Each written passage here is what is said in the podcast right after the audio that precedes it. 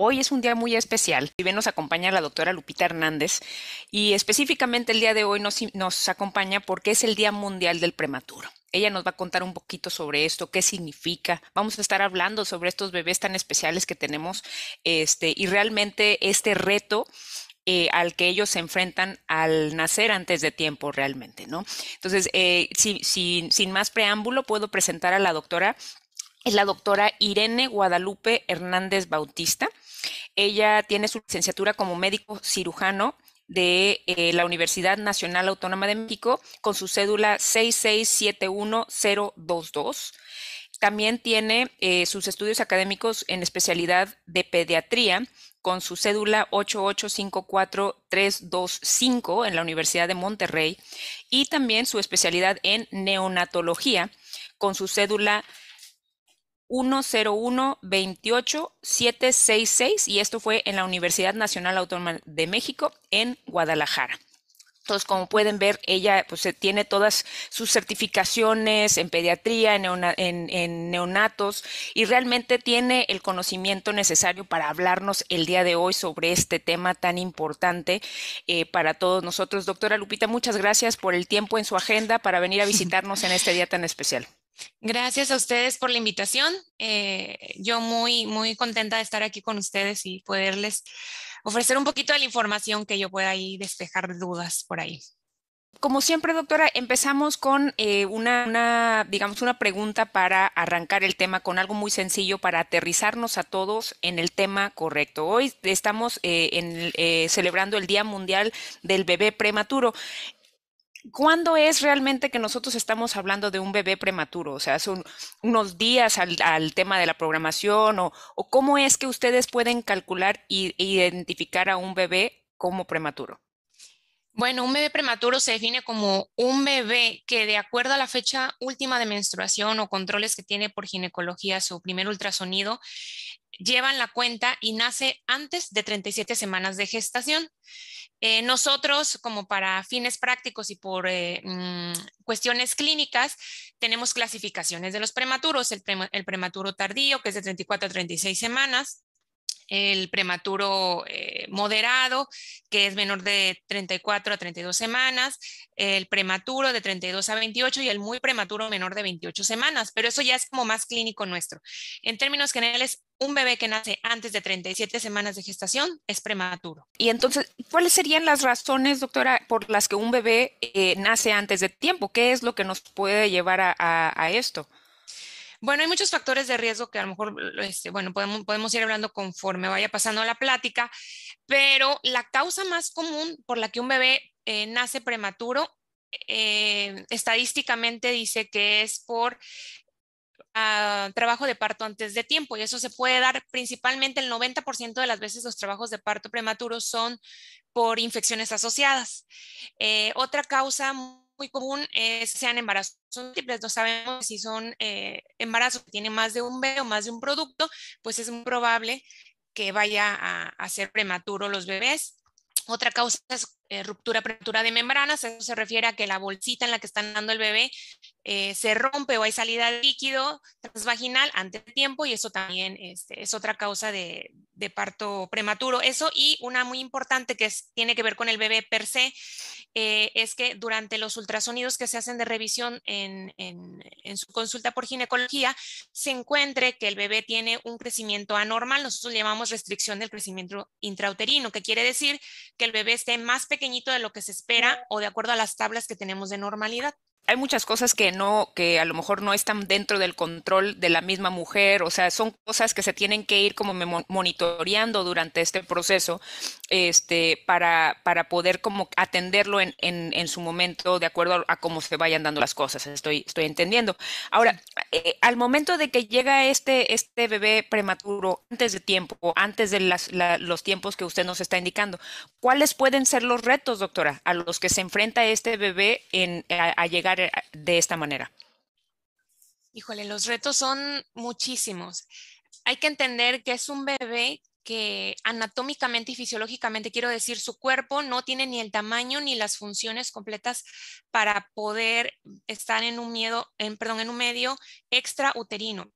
Entonces, cada día es un reto. ¿Qué quiero decir con esto? Desde respirar, que es algo tan simple, es, la, es el primer obstáculo que tienen que librar los bebés prematuros.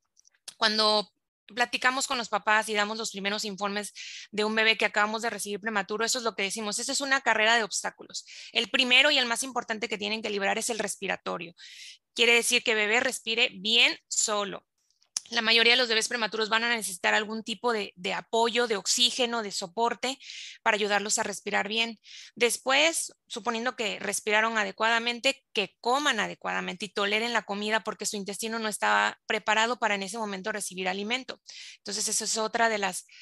Eh, de los retos que tienen que librar los bebés, eso y defenderse contra infecciones, que tampoco sus defensas están al 100% como para poder el enfrentarse a todos los, virus y bacterias que están en el ambiente.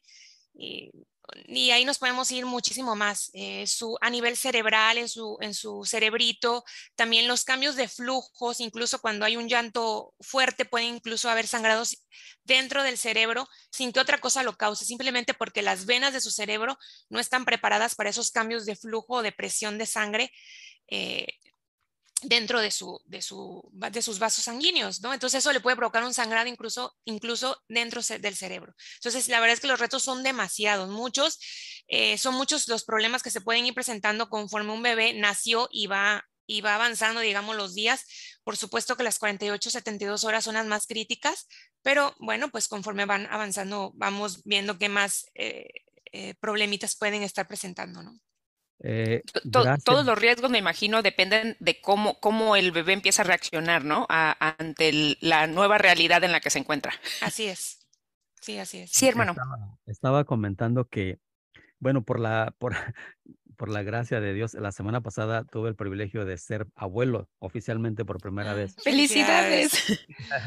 Muchas gracias. Y ahorita que estamos hablando del tema, me interesa, estoy pelando unos ojos impresionantes, ¿no?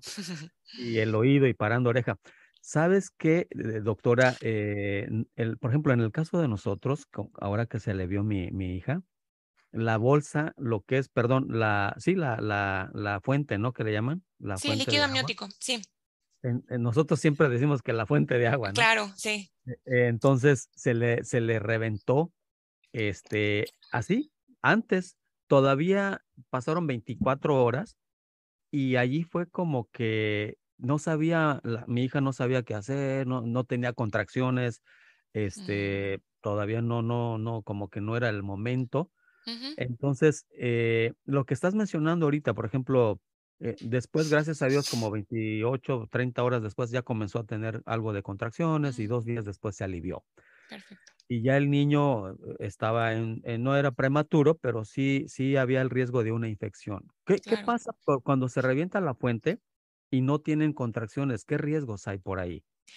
Em, el riesgo es que haya contaminación del canal vaginal hacia, hacia la bolsita. Entiendan la bolsita o esa fuente como una bolsita hermética, una bolsa Ziploc mm. hermética, donde está nadando el bebé, donde es completamente estéril. No hay ni un bichito ni una bacteria.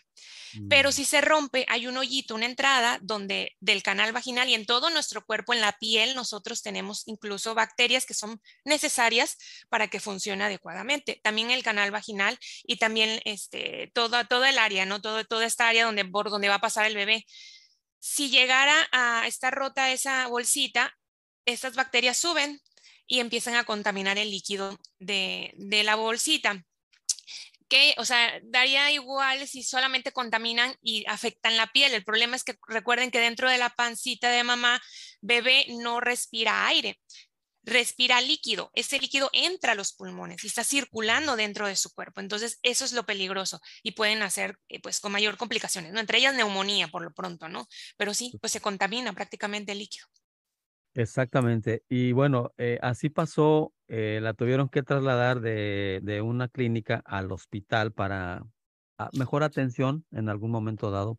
Y se le dio muy buena atención y todo. Pero sí el niño tuvo que tener un par de días más porque su respiración estaba muy acelerada, porque eh, su azúcar, este, sus niveles no se le normalizaban y tuvo algunas que otras, no, gracias a Dios te digo, no, no serias, pero sí tuvieron que estar un par de días más de lo normal para poderlo estabilizar y, a ella también. Entonces, este, pues es cierto lo que dices, ¿no? Que hay muchos retos cuando, especialmente si un niño nace prematuro, pues está el tema de la respiración, de que coma bien, de que no tome infecciones, de, que su cerebro y demás puedan estar funcionando al 100 para que puedan pues eh, tener un, desarrollo y un crecimiento saludable. Muy bien, bueno, nada más quería hacer esa pequeña acotación, ¿no? Porque ahorita e, ese tema ahorita nos tiene a nosotros así como que pon atención para que sepas cómo, cómo tratar y cómo trabajar eh, a un bebito, ¿no? Recién nacido. Claro, hermano, y esto nos, nos recuerda claramente este, la importancia de estar acompañados por los especialistas correspondientes a este tema, que realmente sepan, porque luego nos sucede que escuchamos muchas cosas. Hablando de un bebé no prematuro, un bebé que nace en su tiempo, como quiera, existen todos estos mitos y miedos que pueden ya venir con la mamá o con la familia, la tía, la abuela. Entonces, es muy importante siempre estar eh, eh, consultando la información del experto, el que realmente sabe, ¿no? Y más con estos niños prematuros que tienen pues esta, estos nuevos retos que enfrentar desde entrada, desde, desde sus primeras horas en el mundo, ya están enfrentando eh, retos que necesitan superar. Y ahorita me, me, llamó mucho la atención lo que comentaba sobre los niveles de azúcar, por ejemplo, en el bebé. Doctora, ¿qué tipo de, de pruebas son las que les tendrían que hacer a un neonato para verificar en el estado que se encuentre. Les hacen laboratorios o les hacen alguna prueba, este, no sé, física. ¿Cómo es este recibimiento a un bebé, digamos, a un bebé que nace en, su término y luego a uno prematuro? ¿Cuáles son las diferencias al momento de recibir a estos bebés? Bueno, de entrada, bueno, un bebé de término que no hay ningún problema, voy a poner primero el, mejor panorama, le dio a los papás, eh, es un bebé que nace, no le tengo que hacer prácticamente nada, lo recibo, le, proporciono calor, lo pego a la piel de mamá y simplemente dejo que llore, porque lloran solos. La verdad es que no necesitan regularmente nada, si acaso se estimulará para que, para que comience a llorar y nada más. Le doy cuidados de secarlo, eh, medirlo, pesarlo y eso es todo. La verdad es que se hace mínimo cuando se recibe un bebé que es sano y que todo va bien, ¿verdad? Eh, nada más aquí quiero hacer un, un comentario. A pesar de que los niños son de término, estadísticamente de 10 niños o de 10 nacimientos, un bebé va a necesitar algún tipo de apoyo. Yo les dije el mejor panorama, pero alguno va a necesitar algo, algo que nosotros, alguna maniobra que tengamos que hacer diferente. Ahora, el bebé prematuro, no, el bebé prematuro, tengo que tener listo para empezar una fuente de oxígeno al 30%, con fracción inspirada de oxígeno al 30%, para que si el bebé no respira bien, yo pueda proporcionarle por lo pronto aire, aire a flujo con esa proporción de oxígeno. Si, o bien incluso si, si no tiene nada de esfuerzo respiratorio, es decir, no respira por sí solo nada, nada, entonces tendría que ponerle un tubo para un tubo traqueal para yo controlar su respiración. Es muy importante que ellos no pierdan calor, súper importante. Por eso se tienen que, inmediatamente que nazcan, contener, le llamamos, nosotros, se contienen en bolsas de polietileno regularmente, eso es lo ideal. Eh, y, bueno, sí, como usted comenta, efectivamente, bueno, le hacemos una, valoración clínica de cuántas semanas de gestación se calcula de acuerdo a su piel, a las condiciones de su piel, mm, pues es un poco compleja, pero la que usamos regularmente se llama escala de Ballard. Esta, eh, consta de varias fases. Una son los aspectos de la piel, sus genitales, su areola, las flexiones que tienen algunas articulaciones, sus piernas, sus muñecas y demás. Es una, suena muy compleja, pero la verdad es que ya la hacemos como más sistematizada, la haces rápidamente y le calculas las semanas de gestación. Y este, esto lo, de, manera visual, lo pueden de, de, entrada al momento que ustedes están viendo, pueden empezar a analizar físicamente al bebé. no se necesita llevar alguna prueba de, laboratorio o algo más, más extenso para, para analizar o eso ya viene más adelante. Sí, eso viene más adelante. Digamos que lo primero es estabilizarlo, que su corazón tenga una frecuencia cardíaca normal, que su respiración sea aceptable o buena, que, lo mantenga adecuadamente, que eso va a repercutir 100% en su, en su corazón. Si él respira bien, su corazón va a estar bien.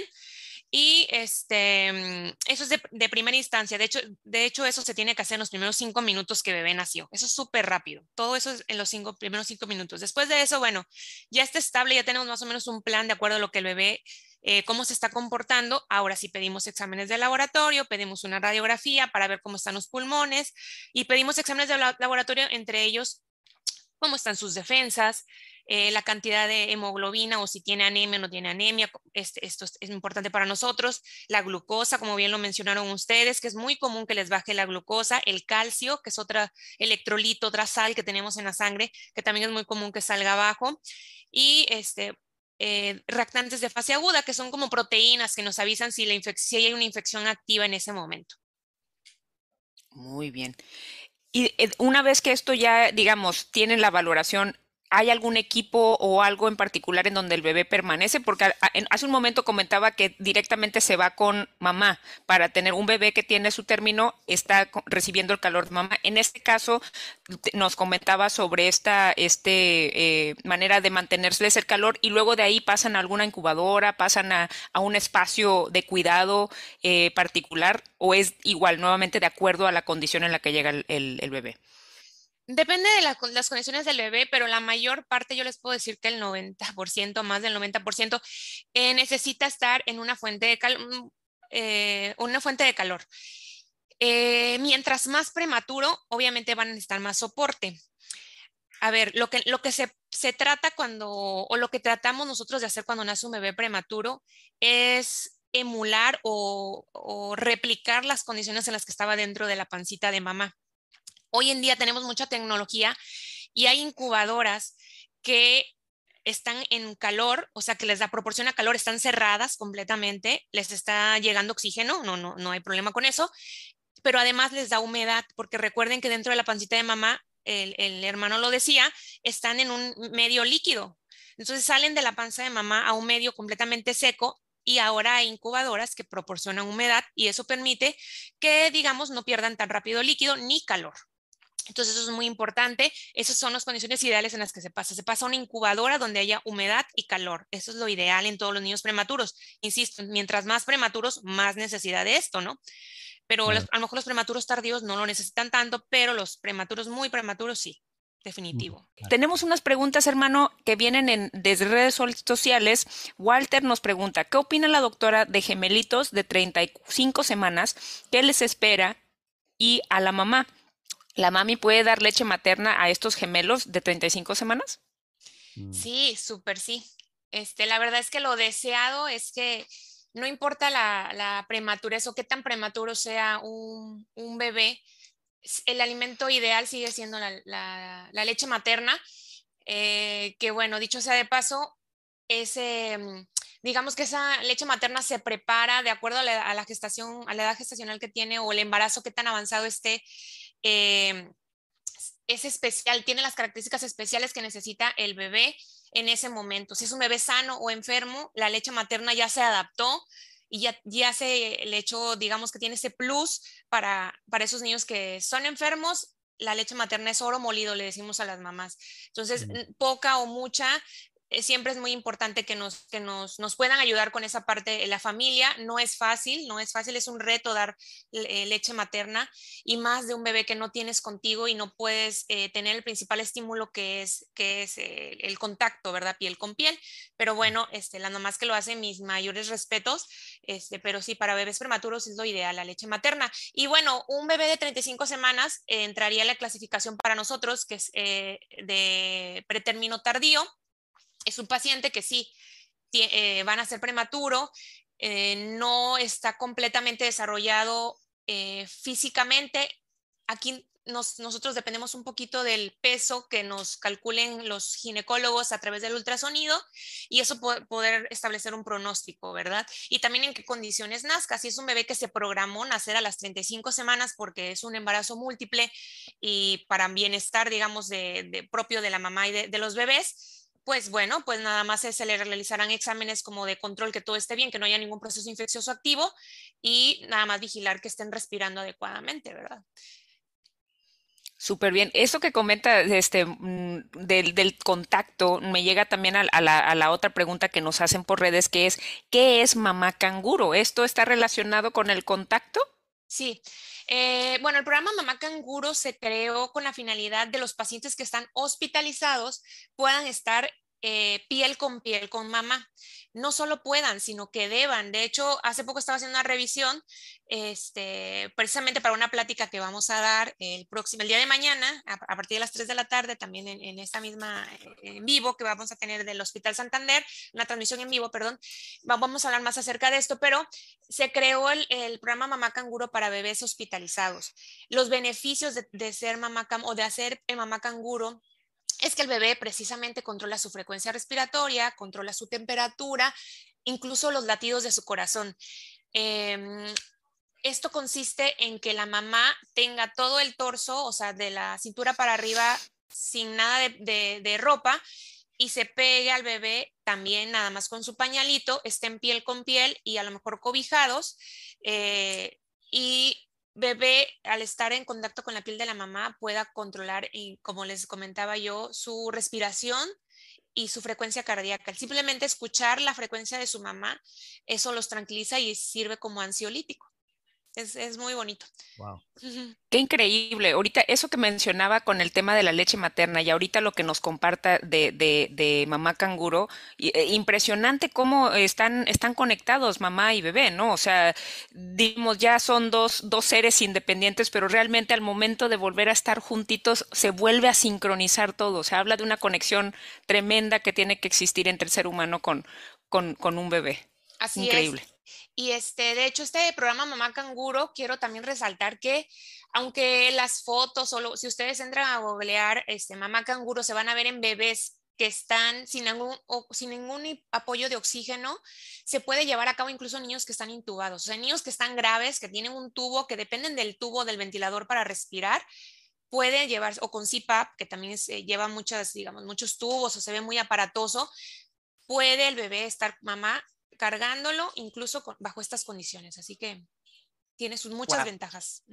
Sí, yo, yo quiero testificar brevemente de esto. Eso fue precisamente lo que le eso fue lo que le recomendaron a, a nuestro bebé, a nuestro nieto en este caso, que estuviera así con su mamá, piel con piel, y así se lo pusieron, eh, lo, lo envolvieron, los envolvieron porque sí estaba fresco y todo afuera, pero es impresionante ese contacto de piel con piel y, cómo se mejora rapidísimo, ¿no? La, sí, los beneficios que le pueden dar. Exactamente. Bueno, pues Impresionante. Doctora, ahora quiero, quiero preguntarle un poquito sobre previo. O sea, ahorita ya hablamos de una situación en donde los, los, o sea, ya, ya están en la situación en donde nace un bebé prematuro. Este, pero ¿cómo podríamos, hay alguna manera de identificar un, un método, si existe un riesgo de tener un, bebé prematuro? O sea, ¿cómo, ¿cómo se podría detectar, ya sea de la mamá o ustedes como, como, como personas que van a recibirlos? ¿Cómo es que, se puede identificar? Sabes que tú eres una persona que a lo mejor tienes un riesgo de que el, bebé nazca antes de tiempo. Sí, bueno, mire, para eso es muy importante una entrevista, por supuesto, con, los mamá, con la mamá, conocer la historia de la mamá, porque eh, hay factores de riesgo, por supuesto, ¿no? Eh, una mamá que tiene, que pesa menos de 50 kilos, que no tiene una buena nutrición, que trabaja muchas horas al día, aunque no lo crean, está estudiado que si hay mamás que trabajan más de 80 horas a la semana, eh, tiene más riesgo de, tener partos prematuros. Eso en, eh, me refiero a características demográficas, pero si la mamá tenemos antecedente de que ha tenido muchas pérdidas, eh, a nivel de ginecología tiene una medición de su cervix hablo eh, del de su útero, o sea, de la vía vaginal, eh, su cervix está corto, todos esos son factores que no le van a ayudar o que seguramente nos van a hacer enfrentarnos a un parto prematuro.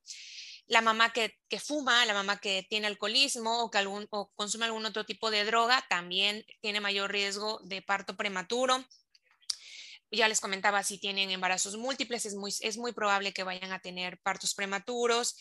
Em, ¿Qué más les puedo comentar? Eh, bueno, los bebés que nacen, que tenemos ya con diagnóstico prenatal de una restricción de crecimiento intrauterino, que están más pequeñitos de lo normal o que tienen algún síndrome detectado ya desde, desde inútero, también es muy probable que vayan a nacer prematuros. Ahora, doctora, hablando sobre esto, comenta muchas cosas sobre, sobre la parte ginecológica.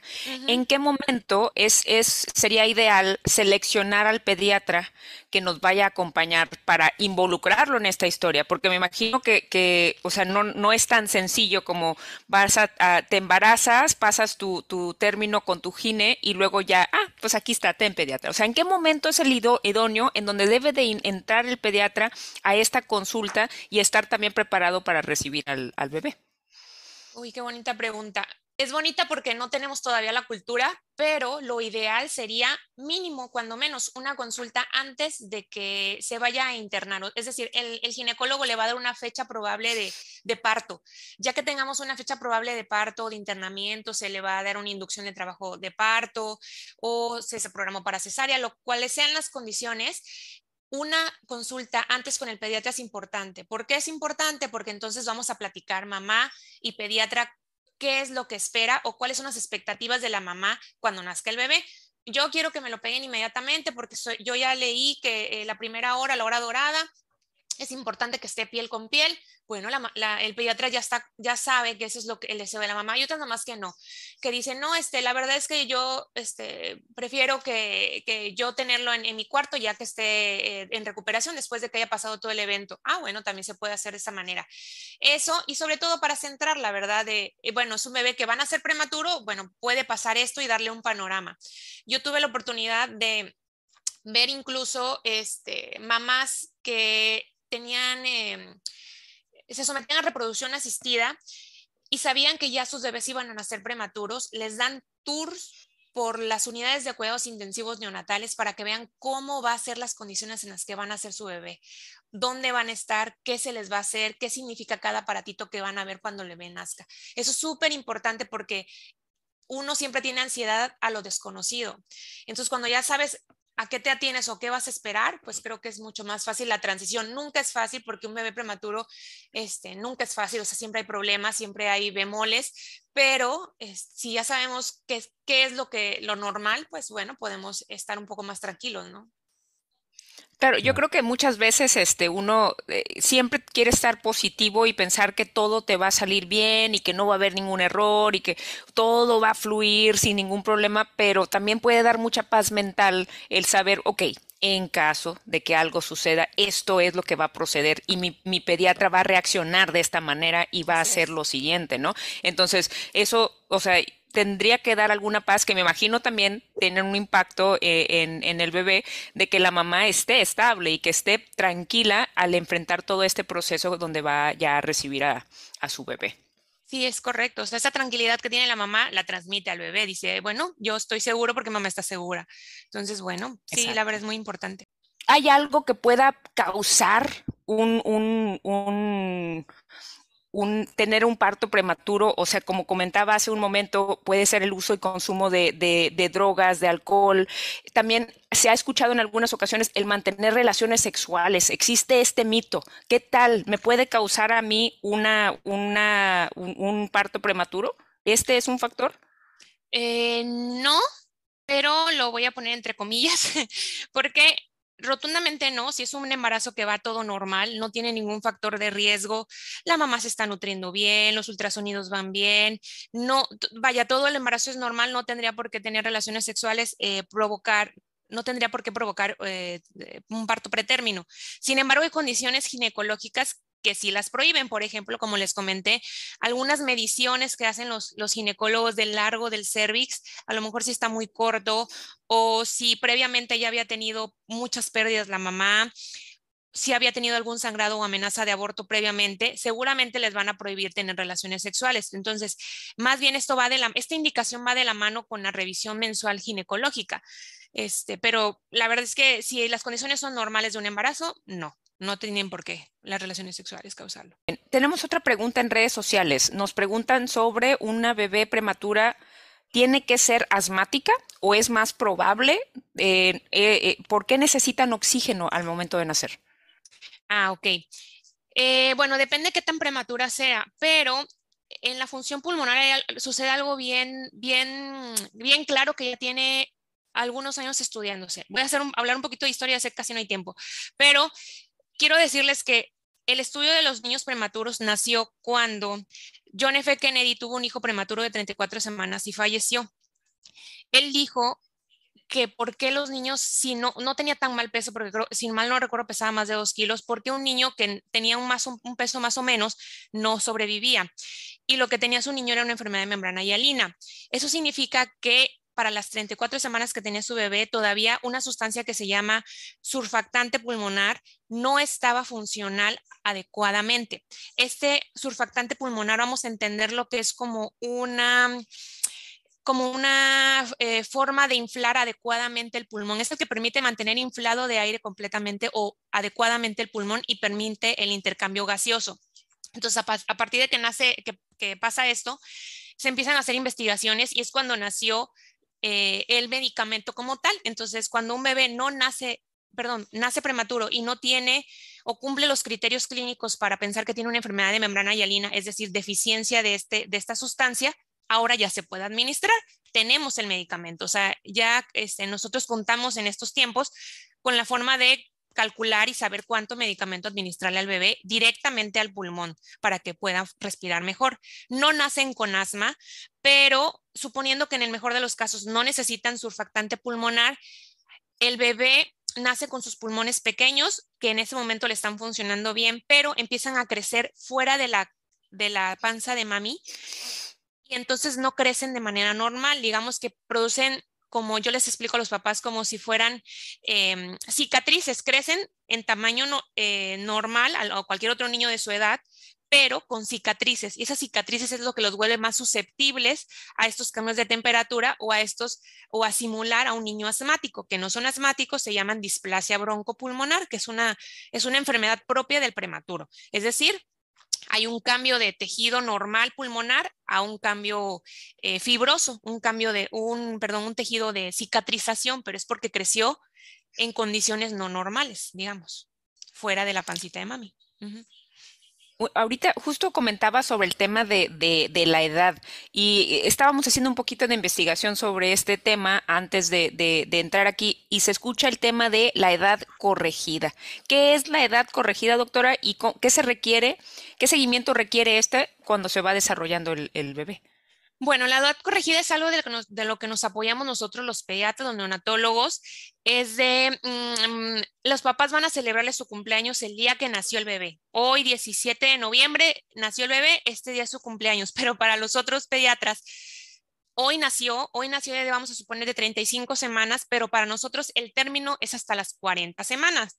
Entonces, de las 35 a las 40 semanas es un lapso que, bueno, tenemos ahí eh, en, vigilancia al bebé y a partir de las 40 semanas empezamos a contarlos como edad corregida y ahí empieza su primer mes, segundo mes, tercer, hasta cumplir un año de esos 40 semanas. No sé si me expliqué. Y esto tiene la finalidad de que, por ejemplo, si mi bebé nació de 30 semanas, a los tres meses de que nació no va a ser igual ni va, ni va a poder realizar las mismas cosas físicas o sostener su cabeza, que es lo más notorio, no va a sostener su cabeza igual que un bebé que nació de término y ya tiene tres meses de vida. Un bebé de 30 que nació de 30 semanas a los tres meses no sostiene la cabeza todavía. Entonces nosotros nos tenemos que apoyar en la edad corregida y de los 40 semanas a los tres meses, ahí sí el objetivo es que el bebé sostenga su cabeza. ¿Sí me expliqué? Y así consecutivamente, también para dar alimentación complementaria, o sea, para dar, además de leche, otro tipo de alimentos, también nos vamos a apoyar de la edad corregida. Y la idea es que a los dos años, un bebé prematuro físicamente y fisiológicamente, es decir, las funciones que tiene y la estatura, la talla, eh, eh, el peso, sea igualito que cualquier otro niño que nació a los, y tenga los mismos dos años que tiene el bebé prematuro. Pero eh, tenemos todavía todo ese tiempo, o sea, dos años, ¿no? Pero ese es nuestro objetivo. Pero sí, para nosotros es súper importante la edad corregida. Excelente. Realmente eso no, no, no lo piensa uno. Como dice, estás pensando en la fecha que nació, este, y ya, pues de, ahí en adelante, pero para sí se tiene que considerar esto y mantener el contacto con su especialista durante todo este proceso, todo este tiempo. Muchas gracias. sobre, todo, sobre todo porque hay mucha presión familiar. O sea, si nace un bebé prematuro, aunque sea un poco prematuro, vamos a hablar de un prematuro tardío de 35 a 36 semanas, oye, ya tiene tres meses, dos meses, eh, el primito que nació al otro día, que el, que el tuyo ya sostiene muy bien la cabeza y el tuyo no. Entonces, es, es, algo que, claro, va, va, a causarle obviamente angustia a los papás, pero deben estar seguros y en comunicación con el pediatra de que existe la edad corregida, ¿verdad? Sí, en, mi caso, ahorita como comentaba el hermano Baena, eh, yo recuerdo claramente todo ese proceso porque en, mi familia mi hermana es, prematura, ella nació a los ocho meses en lugar de los nueve y causó un gran impacto en toda la familia. Y justo eso que comenta era muy importante. Mi mamá sentía mucha angustia. Yo recuerdo verla y la preocupación de que le decían, no, pues es que está muy chiquita, ¿no? Es que, o sea, como que una crítica que yo sé que no lo hacían de, con una mala intención, ¿no? Pero al final el impacto emocional sobre ella, pues es muy grande. Entonces esto es muy importante saberlo y también le puede brindar la, paz que necesitan los papás para enfrentar este reto, porque también así como el bebé está entrando en el reto para, para llegar a, tener su madurez normal, pues va, los papás también enfrentan estos retos de, de ir de la mano con ellos, ¿no?